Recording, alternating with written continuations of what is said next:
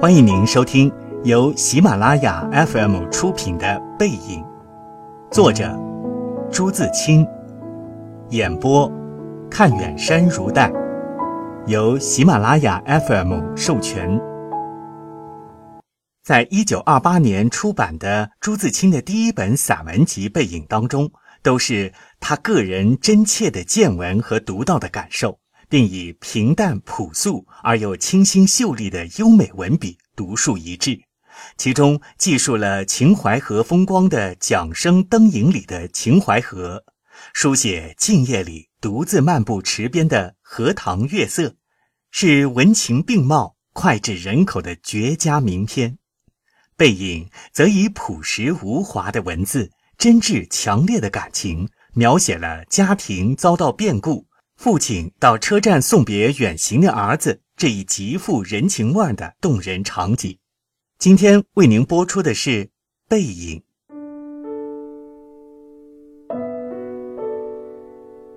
我与父亲不相见已二年余了，我最不能忘记的是他的背影。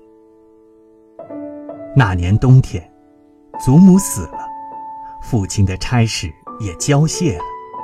正是祸不单行的日子。我从北京到徐州，打算跟着父亲奔丧回家。到徐州见着父亲，看见满院狼藉的东西，又想起祖母，不禁簌簌地流下眼泪。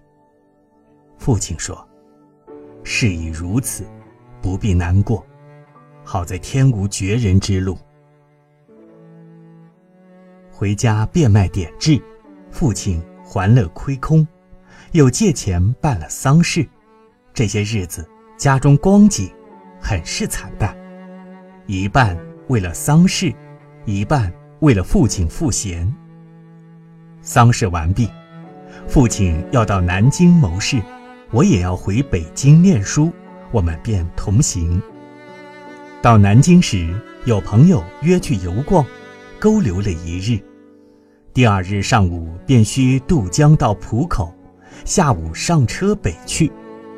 父亲因为事忙，本已说定不送我，叫旅馆里一个熟识的茶房陪我同去。他再三嘱咐茶房，甚是仔细，但他终于不放心，怕茶房不妥帖，颇踌躇了一会儿。其实我那年已二十岁，北京已来往过两三次。是没有什么要紧的。他踌躇了一会儿，终于决定还是自己送我去。我再三劝他不必去，他只说不要紧，他们去不好。我们过了江，进了车站，我买票，他忙着照看行李。行李太多了，得向脚夫行些小费才可过去。他便又忙着和他们讲价钱。我那时真是聪明过分，总觉得他说话不大漂亮，非自己插嘴不可。但他终于讲定了价钱，就送我上车。他给我拣定了靠车门的一张椅子，我将他给我做的紫毛大衣铺好座位。他嘱我路上小心，夜里要警醒些，不要受凉。又嘱托茶房好好照应我。我心里暗笑他的愚。他们只认得钱，托他们只是拜托，而且我这样大年纪的人，难道还不能料理自己吗？唉，我现在想想，那时真是太聪明。我说道：“爸爸，你走吧。”他望车外看了看，说：“我买几个橘子去，你就在此地，不要走动。”我看那边月台的栅栏外有几个卖东西的等着顾客，走到那边月台，需穿过铁道，需跳下去又爬上去。父亲是一个胖子，走过去自然要费事些。我本来要去的，他不肯，只好让他去。我看见他戴着黑布小帽，穿着黑布大马褂，身青布棉袍。蹒跚地走到铁道边，慢慢探身下去，尚不大难。可是他穿过铁道，要爬上那月台，就不容易了。他用两手攀着上面，两脚在向上缩，他肥胖的身子向左微倾，显出努力的样子。这时，我看见他的背影，我的泪很快的流下来了。我赶紧拭干了泪，怕他看见，也怕别人看见。我在向外看时，他已抱了朱红的橘子往回走了。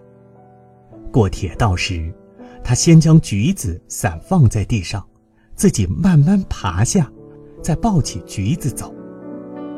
到这边时，我赶紧去搀他。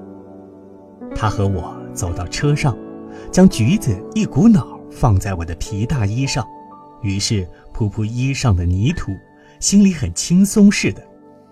过一会儿说：“我走了，到那边来信。”我望着他走出去，他走了几步，回过头看见我说：“进去吧，里边没人。”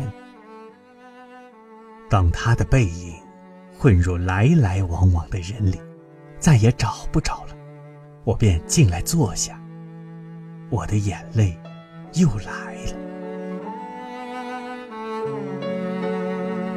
近几年来，父亲和我都是东奔西走，家中光景是一日不如一日。他少年出外谋生，独立支持，做了许多大事，哪知老境却如此颓唐。他触目伤怀，自然情不能自已。情郁于中，自然要发之于外；家庭琐屑便往往触他之怒。他待我渐渐不同往日，但最近两年不见，他终于忘却我的不好，只是惦记着我，惦记着我的儿子。我北来后，他写了一信给我，信中说道：“我身体平安，唯膀子疼痛厉害。”举箸提笔，诸多不便，大约大去之期不远矣。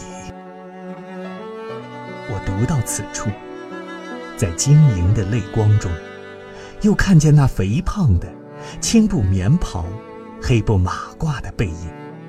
唉，我不知何时再能与他相见。